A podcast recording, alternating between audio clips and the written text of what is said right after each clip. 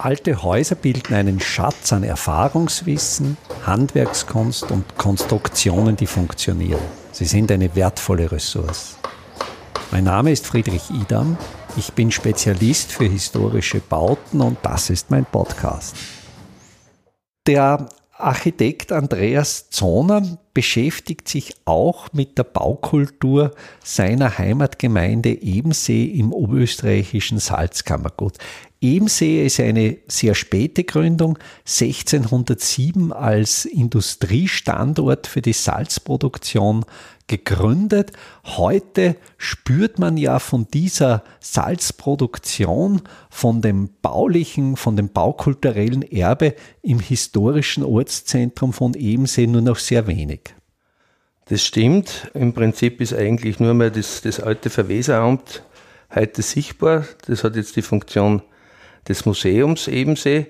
Sonst ist von den alten Sudhäusern leider nichts mehr stehen geblieben. Man hat also in den 60er Jahren des letzten Jahrhunderts leider diese riesengroße Chance vertan, dass man das irgendwie adaptiert. Das war also ein Thema, das Gemeindeamt dort unterzubringen. Man hat dann einen Wettbewerb gemacht, hat diese ganzen Sudhäuser weggerissen und es ist im Prinzip ein bisschen so mit der eigenen Geschichte aufgeräumt worden. Und das war halt also ein bisschen die Zeit dann 60er Jahre. Es war eine sehr reiche Gemeinde, die drittreichste Gemeinde in Oberösterreich. Weil sie eben damals noch durch die Solvay-Werke und die damalige Form der, Besteuerung. Es, es, gab ja damals so ähnlich wie, wie die Kommunalabgabe, wenn ich mich richtig erinnere, genau. eine Lohnsummensteuer, äh, was dazu geführt hat, es gab dann ein eigenes Hallenbad. Also wo wirklich. Es war eine reiche Gemeinde. Es war nicht nur die Solve, natürlich die Saline, die dann, dann an einem anderen Standort ja trotzdem weiter produziert hat, die Weberei und so weiter. Also es war wirklich ein Industrieort, dadurch eben reich, aber es war damit auch verbunden, diese Einstellung, alles, was alt ist, ist im Prinzip nichts mehr wert. Fortschritt, alles muss neu und modern gemacht werden. Und dadurch ist einfach irrsinnig viel von dieser alten Bausubstanz verloren gegangen. Wir haben ja im Vorfeld schon drüber gesprochen ich habe dann zu dir einmal gesagt, äh, ich war jetzt gerade bei einem Kollegen, einem Architekten in Gmunden, der er hat dann gesagt, schau mal jetzt da von der Dachterrassen da runter, da war vor ein paar Jahren, hat man dann auf eine grüne Wiese geschaut, vor einem Bauernhof, da ist jetzt so eine Siedlung mit jetzt sage ich mal Architektenhäuser, Fertigteilhäuser. Und dann haben wir beide gesagt, wahnsinnig, wie das schier ist. Ja, und es ist sind nicht nur die, die, die Einzelobjekte schier, sondern es geht ja letztlich auch um die Struktur. Also es, es geht ja wenn man ganz offen ist, nur darum, den, den Grund möglichst optimal zu nutzen und dann im Verkauf möglichst viel Quadratmeter, möglichst viele Parzellen aus einer Wiese herauszuschlagen. Eben, das Problem ist ja nicht, wir haben dann darüber ein bisschen philosophiert, das Problem ist nicht das einzelne Objekt. Das kann an und für sich sogar ganz tadellos sein von der Architektur. Das Problem ist die, ist die Multiplikation und das sozusagen nimmer aufeinander Rücksicht nehmen. Es ist vollkommen egal, was der Nachbar, welche Materialien, welche Bauhöhen, wie der am Grund steht. Jeder hat im Prinzip nur mehr sozusagen sein, sein Bauvorhaben vor Augen und sozusagen im Sinn. Und damit ergibt sich ein Sammelsurium von, von Dingen, die dann in der Gesamtheit ein Bild ergeben, das einfach nur mit, mit dem Wort schier zu bezeichnen ist. Vom Typus her, wir, wir sind ja da äh, nördlich der Alpen letztlich bei einem Gebäudetypus, der auf die römische Villa Rustica zurückgeht, dass wir mehr oder weniger auf einem Grundstück ein Einzelobjekt stehen haben, das mehr oder weniger im Kern des Grundstücks mhm. steht und vom Grund umgeben ist. Während wenn wir jetzt in die, in die Mittelmeerregion schauen, da rückt ja das Haus an die Grundgrenze und es gibt den Innenhof. Und durch dieses Zusammenrücken der Häuser, denke ich, wird man fast mehr dazu gezwungen, aufeinander Rücksicht zu nehmen. Oder wie, wie siehst du so, so Reihenbebauungen? Ja, aber das findet man ja bei uns, wenn man jetzt schaut, so diese ersten äh, Siedlungen eben jetzt wieder auf Ebensee zurückkommend, die da im Prinzip eigentlich fast geplant worden sind durch die, durch die Verlegung der Saline von Holstadt nach Ebensee, waren ja überall an diesen äh, Seitentälern, die ins Trauntal kommen, sind so Streifensiedlungen errichtet worden, weil man einfach probiert hat, die, die Holzarbeiter, die für die Saline notwendig waren, die also das Holz bringen haben müssten, möglichst nahe, sage ich jetzt mal, am, am Arbeitsplatz anzusiedeln. Und da war Verdichtung natürlich und da ein war Gebot. Ver, und da war Verdichtung ein Gebot und man ist natürlich nicht vergleichbar äh, mit der Landschaft jetzt, sondern das waren halt dann wirklich eher nur einsame Siedlungen und auch da ist es für mich vollkommen unverständlich, dass die Häuser zusammengerückt sind. Man wollte ja sowas wie, wie eine Siedlung haben. Und das heißt, das Aneinanderreihen der Häuser entlang einer Straße war ein vollkommen natürlicher Vorgang. Und es war dann ja auch so, dass zum Beispiel die eine Reihe die, die Gärten an der Nordseite gehabt hat und die anderen an der Südseite. Dahinter war der Bach, das heißt, die Nordseitigen haben alle ein Wegerecht gegeben, damit die Südseitigen dann zum Rimbachbach gekommen sind. Heute, wenn jetzt eines dieser Häuser, dieser Häuser saniert wird oder abgerissen wird und neu gebaut wird, dann rückt es sozusagen von der Straße nach hinten, damit ich den Garten auf der Südseite habe. Das schaut aber dann im, im Siedlungserscheinungsbild aus wie ein Zahnloch, das da geschlagen wird.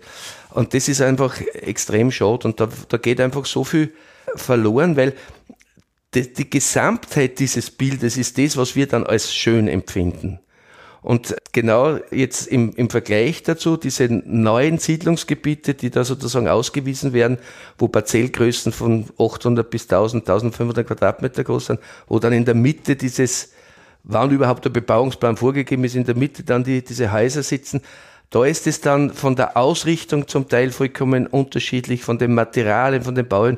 Und das ergibt dann ein Gesamtbild, das so, ja, so ein bisschen an Los Angeles erinnert. Ja, eine völlige Beliebigkeit, wo quasi mit der Grundgrenze völlige Autonomie eintritt, wo jede und jeder nur noch das macht, was ihm oder ihr gefällt, ohne jegliche Rücksichtnahme auf die Allgemeinheit. Genau, also und, und der Begriff der Nachbarschaft leidet natürlich ganz stark darunter. Da kommt natürlich dazu, dass einige dieser Häuser, und das werden jetzt immer mehr, gerade bei uns da im Salzkammergut, auch Zweitwohnsitze sind. Das heißt, wenn der, der Nachbar dann nur mehr hin und wieder am Wochenende da ist, dann baut sich halt so ein Nahverhältnis auch ungleich schwerer auf. Und dadurch leiden aber natürlich genau diese Siedlungsgebiete. Damit fallen dann sukzessive auch diese ganze Infrastruktur weg. Zum Beispiel jetzt wieder Rindbach hat in den, in den 40er, 50er, 60er Jahren des 20. Jahrhunderts eine eigene Postfiliale gehabt, mehrere Wirtshäuser. Das heißt, es war Infrastruktur vorhanden, zwei Geschäfte. Das ist alles weg jetzt. Das heißt, ich brauche jetzt als Bewohner dieser Siedlung ein Auto, damit ich in den Ortskern komme und fahre dann wieder mit dem Auto retour. Das heißt, dieser Verkehr, der da sozusagen künstlich äh, erzeugt wird, ist natürlich auch schlecht. Ja, na, ich denke, wir haben mit dem Kollegen Kein eine historische Untersuchung gemacht in Grundlsee im Salzkammergut Bewohnerdichten. Wir, wir haben praktisch anhand der franziszeischen Katastralmappe angeschaut, wie viele Häuser waren vorhanden mhm. und äh, wie viele Einwohner waren da. Und wir sind hier auf, auf Dichten gekommen von fünf, sechs Bewohnern pro Haus. Ja, heute sind wir nicht einmal mehr bei zwei. Also, also das heißt, natürlich waren viel mehr Menschen, die dann diese, diese Infrastruktur auch nachgefragt haben und, und, und, auf, und es hat sich dann gelohnt, eben in so einer Siedlung auch entsprechend anzu. Und natürlich, wie du sagst, die Bewohnungshäufigkeit, ob das eben nur am Wochenende ist oder äh, mhm. täglich.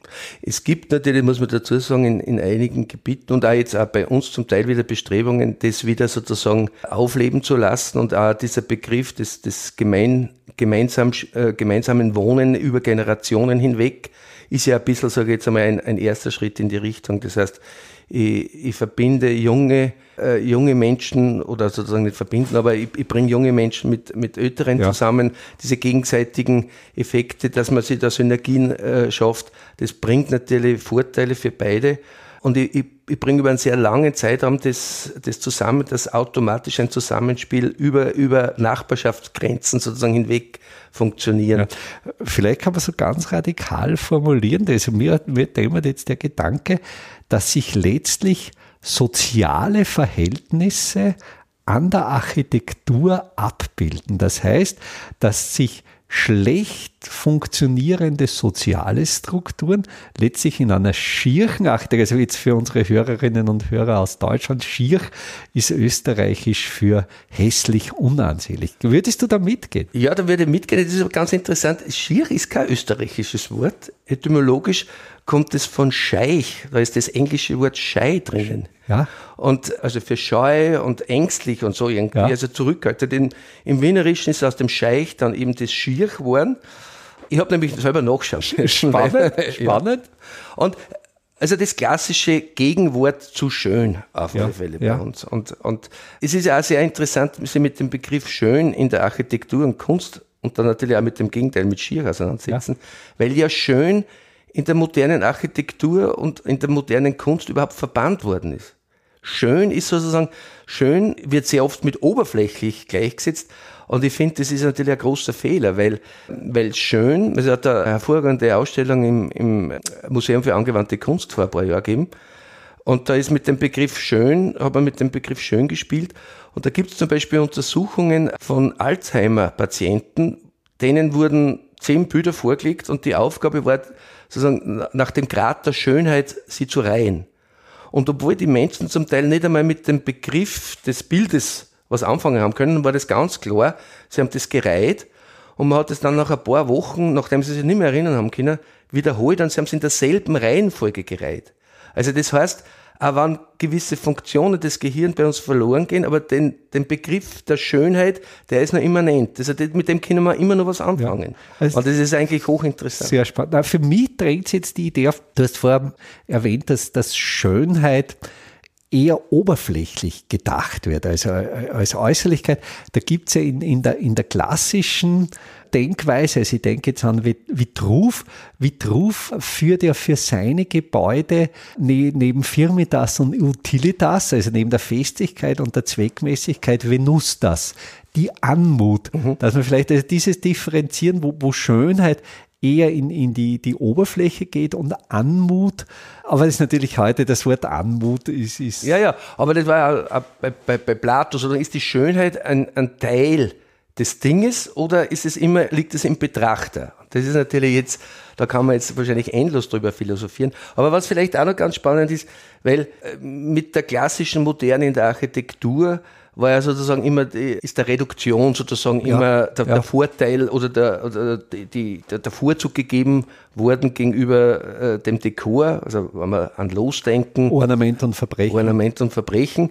Und natürlich gibt es da hervorragende Beispiele in dieser Reduktion. Aber meiner Meinung nach in der Architektur war, hat sich das immer abgebildet in einzelnen Objekten ob wir da jetzt an Welzenbacher oder an Plischke, Haus am Attersee denken und so weiter. Letztlich das war wieder freistehende? Freistehende Objekte, die dann in der Proportion perfekt ausgetüftelt waren. Welzenbacher ist ja bekannt, der hat ja tagelang auf den Grundstücken verbracht, damit er sich dann mit der Umgebung sozusagen, mit der, mit der Umgebung eins wird, wie steht die Sonne, zu welcher Tageszeit und so weiter und hat dann sozusagen das, fast, der, fast der Skulptur dort gebaut. Ja, ja. Wenn ich jetzt aber davon ausgeht, dass in diesen ganzen Fertigteilheißfirmen Architekten sitzen, die dann dieses Vorbild der klassischen moderne Bauhausstil mit Flachdach und so weiter einfach multiplizieren und das nebeneinander stellen und dann sozusagen das eine mit dem anderen nichts mehr zu tun, dann plötzlich wird es wird sehr banal. Ja.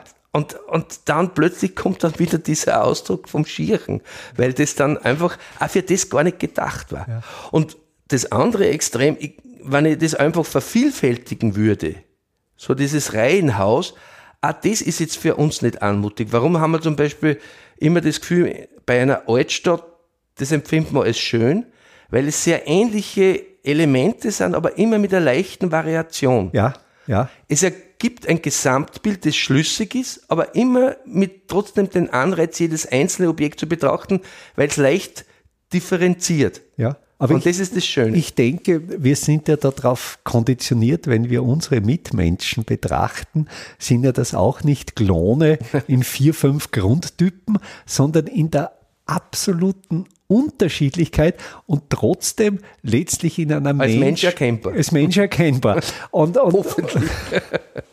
mir fallen zum Thema natürlich auch noch Aspekte ein, wie etwa der Bodenverbrauch. Wenn ich jetzt, oder der Flächenverbrauch, der, die Bodenversiegelung, wenn ich jetzt verdichtet baue, wenn ich eben diese Abstände zwischen den Häusern vermeide, möglicherweise sogar die Parzellen verkleinere, reduziere natürlich letztlich auch, auch den Flächenverbrauch und, und die Flächenversiegelung. Wie denkst du, könnte man oder wie siehst du die Möglichkeit, dass man durch Flächenwidmungspläne mit ganz strengen Baufluchtlinien, also Baufluchtlinien für unsere Hörerinnen und Hörer, das sind vordefinierte Linien auf einem Grundstück, zu denen man hinbauen darf, von denen man nicht abweichen darf, wo man möglicherweise solche Phänomene, wie du es vorbeschrieben hast, dass dann diese Zahnlücke entsteht, dass dann ein, ein historisches Gebäude abgerissen wird, auf die andere Grundstücksseite gebaut wird, um einen Südgarten zu halten. Findest du so restriktive Baufluchtlinien sinnvoll? Ich glaube, wir kommen ohne solche Maßnahmen nicht mehr aus. Das heißt, in gewissen Gebieten werden Bebauungspläne nicht nur sinnvoll, sondern müssten aus meiner Sicht vorgeschrieben werden. Sehr viele Gemeinden haben sich natürlich da lange drum herum gedrückt, weil es natürlich Planungskosten, zusätzliche Planungskosten sind. Und man muss ganz ehrlich sagen, sehr viele dieser Bebauungspläne waren so ein bisschen so Fingerübungen, die nebenbei in, in Architekturbüros erledigt worden sind. Das heißt, sehr vergleichbar und mit sehr wenig wirklich Hirnschmalz sozusagen angefertigt. Das heißt, immer die ähnliche Anordnung wieder der Grundstücke und nicht auseinandergesetzt mit der tatsächlichen Situation vor Ort. Aber ich glaube, das kann man auch anders machen. Und die Vorstellung, die mir da vorschwebt, ist, dass man einfach auch wieder überlegt, je weiter, dass ich an einem Zentrum bin, umso verdichteter ja. müsste das sein. Ja. Ja. Und nach außen hin, sage ich jetzt einmal, kann das ja auch offener werden. Das Ein bisschen heißt, ausfransen. Ausfransen, genau. Und das hat es auch früher logischerweise gegeben. Und das würde auch wahrscheinlich dementsprechend, es wird wahrscheinlich Menschen geben, die wahrscheinlich auch dem, äh, dem Vorzug geben, relativ eng mit dem Nachbarn zu wohnen und auch diese Wohnformen, die wir vorher mhm. angesprochen haben, generationenübergreifend wohnen, würde natürlich sich da anbieten. Und dann gibt's halt andere, die halt dann mehr Distanz zum Nachbarn brauchen, die werden halt dann mehr vom Zentrum entfernt.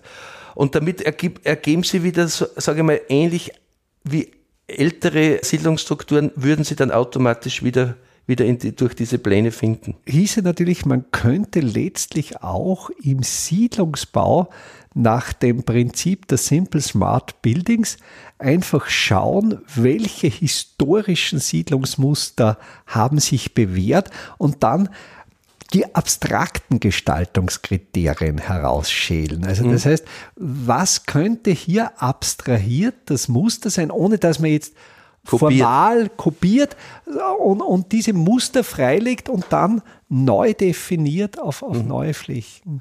Aber ich glaube, in die Richtung geht es auch. Und wenn man also so mit jungen Raumplanern spricht, dann, dann geht es auch in die Richtung, wo wo es ein bisschen hapert, ist einfach nur in der Politik. Unsere, unsere Flächenwidmungspläne beziehungsweise die Gesetze, die dahinter stehen, sind immer für meinen Geschmack und auch für sehr viele Raumplaner noch viel zu lasch es wird prinzipiell immer nur zu viel Grünland im Bauland umgewidmet. Ja, definitiv. Und das ist einfach ein, ein Riesenproblem. Und, und gerade ein Land wie Österreich, wo einfach die, die Fläche, die bebaubar ist, überschaubar ist, stoßen wir da jetzt eigentlich schon an unseren Grenzen. Also ich glaube, wir sind uns auch einig, dass eigentlich, solange es noch Leerstand gibt, eigentlich nicht mehr neu gebaut werden soll. Man müsste rigoros sein und einfach sagen, aus, es wird jetzt so lange nichts umgewidmet, bis das sozusagen verbraucht oder gebraucht wird. Welche Chancen siehst du in Nachverdichtungen, dass man eben solche Siedlungen, die wir vordiskutiert haben, wo diese, diese Einzelhäuser steht, dass man ganz bewusst diese Grundstücksabstände nicht mehr einhalten muss, also dass man die Bebauungsbestimmungen ändert und dass man zwischen die bestehenden Objekte etwas einfügt, um hier mehr Verdichtung zu erreichen. Fändest du das sinnvoll oder ist absolut sinnvoll. Und vor allem auch da sehe ich wieder die Chance bei Gebäuden, die so aus den 60er, 70er Jahren des 20. Jahrhunderts sind, wo also zum Beispiel auf Behindertengerechtigkeit noch nicht sehr viel Augenmerk gelegt worden ist. Weil Menschen, die jetzt in dem Alter sind, dass sie ihr Haus verlassen müssen und vielleicht in das, in das Altersheim ziehen müssen, mit dem Angebot, dass ich jetzt da nachverdichte und da behindertengerechte Wohnungen schaffe, bleibt damit aber nur in der unmittelbaren Umgebung, kann dort wohnen bleiben, altersgerecht ja, wohnen bleiben, ja. da wäre wahrscheinlich, wären sehr viel zugänglich für diesen ja, Ansatz. Und ich glaube, dass das sicher eine Chance ist, wie man das, wie man das schaffen könnte. Ein Thema im Siedlungsbau, das mich noch beschäftigt, ich habe es vorher schon ein bisschen andiskutiert. Es ist ja die globale Erwärmung kaum mehr zu bremsen. Also wir können ja schon sehr sicher sein, dass sich das Durchschnittsklima schon in den nächsten Jahrzehnten um einige Grad 1,5 ist schon praktisch sicher. Ja, das ist schon sicher und, und es wird vermutlich mehr, mehr werden.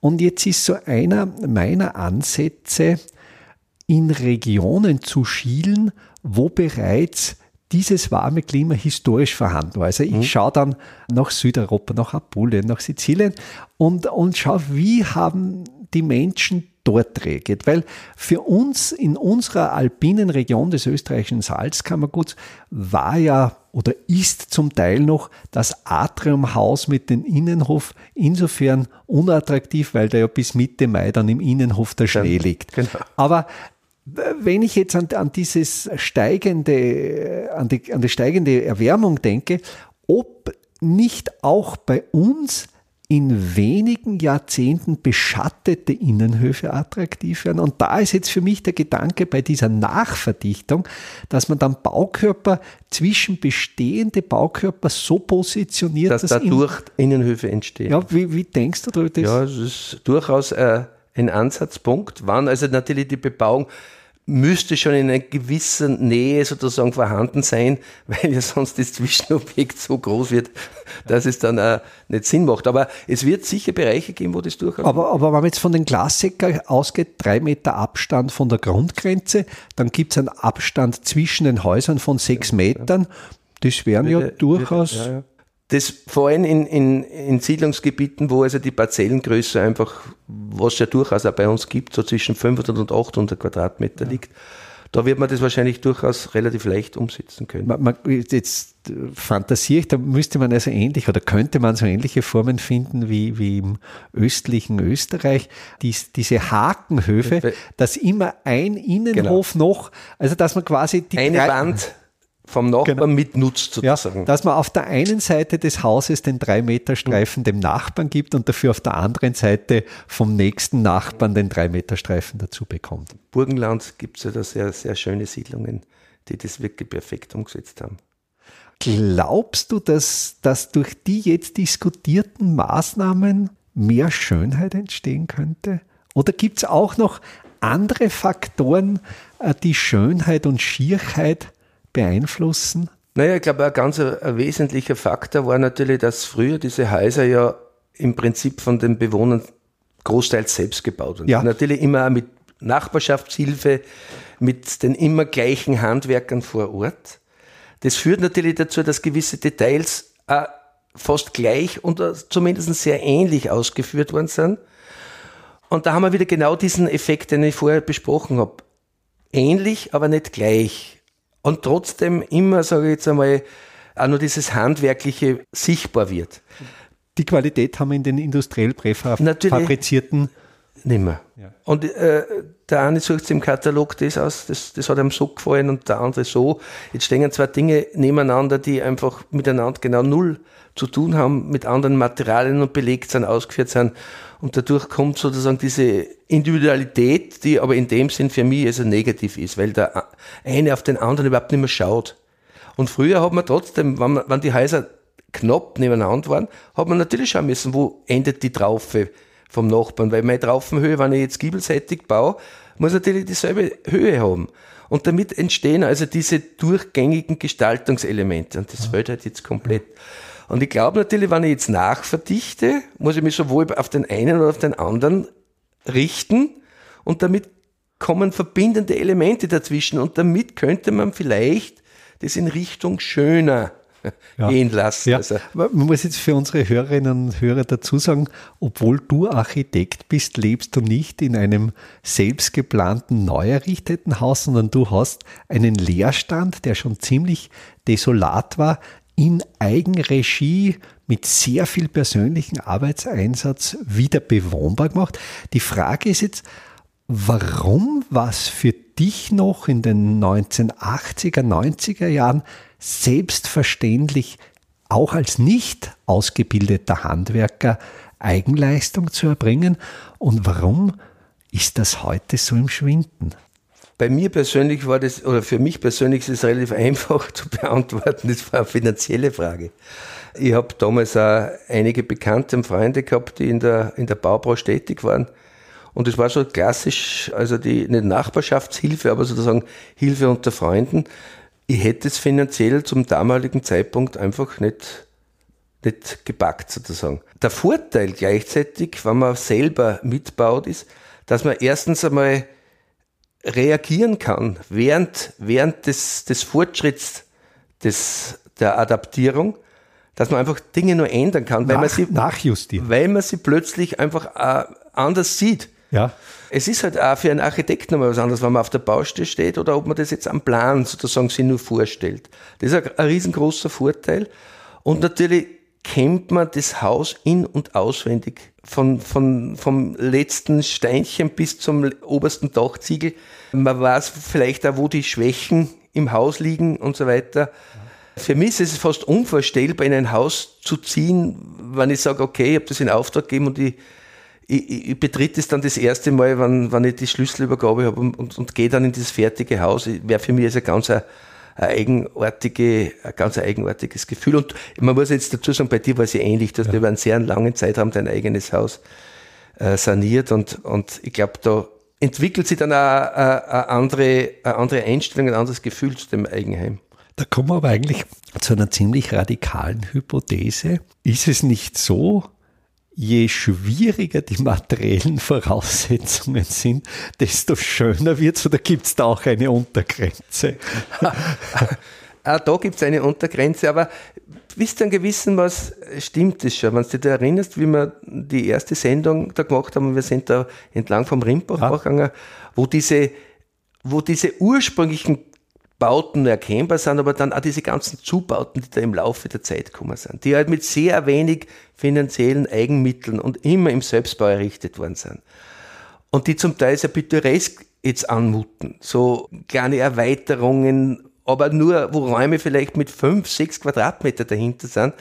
Aber das hat insgesamt wieder dann einen, einen gewaltigen Reiz und wenn es dann allerdings sozusagen wirklich um die Qualität auch der Baumaterialien geht, also wenn dann einmal das finanzielle, der finanzielle Grundstück komplett fällt, dann, dann endet es auch in einer fehlenden Qualität in der, in der Bau. Aber es gab damals, also gerade Rindbach in Ebensee ist eine, eine Siedlung von Holzfacharbeitern, von, von Holzknechten, denen ja zumindest das Bauholz relativ kostengünstig oder sogar als Lohnbestandteil mhm. zur Verfügung stand, wo es zumindest äh, das Material erschwinglich war oder gratis und es ging letztlich um die Arbeitszeit und um die Arbeitsleistung. Und die war im Prinzip endlos zur Verfügung, die, die Arbeitszeit. Also es war ja nicht nur das Holz, es war ja auch der, der Kalk, den die, die Arbeiter im Prinzip eigentlich mehr oder weniger gratis zur Verfügung gestellt bekommen haben, weil diese, diese äh, Steher, diese gemauerten Steher unter den Sudpfannen nach einigen Monaten oder sogar Wochen zu Kalk gebrannt ja. worden sozusagen und der ist im Prinzip eigentlich fast gratis den, den Arbeitern abgegeben worden. Es war die, die Nägel, die für die Steildächer notwendig waren, die ja vorgeschrieben waren, die steilen Dächer, um wieder sozusagen Holzersparnis. Um die Lebensdauer der Dächer zu erhöhen und gleichzeitig auch die Spanhöhe zu reduzieren. Steiles ja. Dach braucht natürlich einen weniger hohen Span als ein Legedach mit 20 Grad. Aber einen etwas längeren. Ja. Aber die Nägel sind also auch den, den Arbeitern gratis ja. zur Verfügung gestellt worden. Und dadurch ist im Prinzip eine, Art Baustil entstanden. Es war ja sogar so, dass es den Arbeitern Grundrisse zur Verfügung gestellt worden sind. Hat es drei, vier verschiedene Grundrisse gegeben. Aber wir sind da im 18., 19. Jahrhundert zeitlich. Ja, sogar und vorher. Ja. Also, und, und dadurch ist ein Baustil entstanden, den wir heute zum, zum Teil auch verklären und romantisieren. Das war im Prinzip Vorgabe. Das war im Prinzip ein Industriegebiet damals.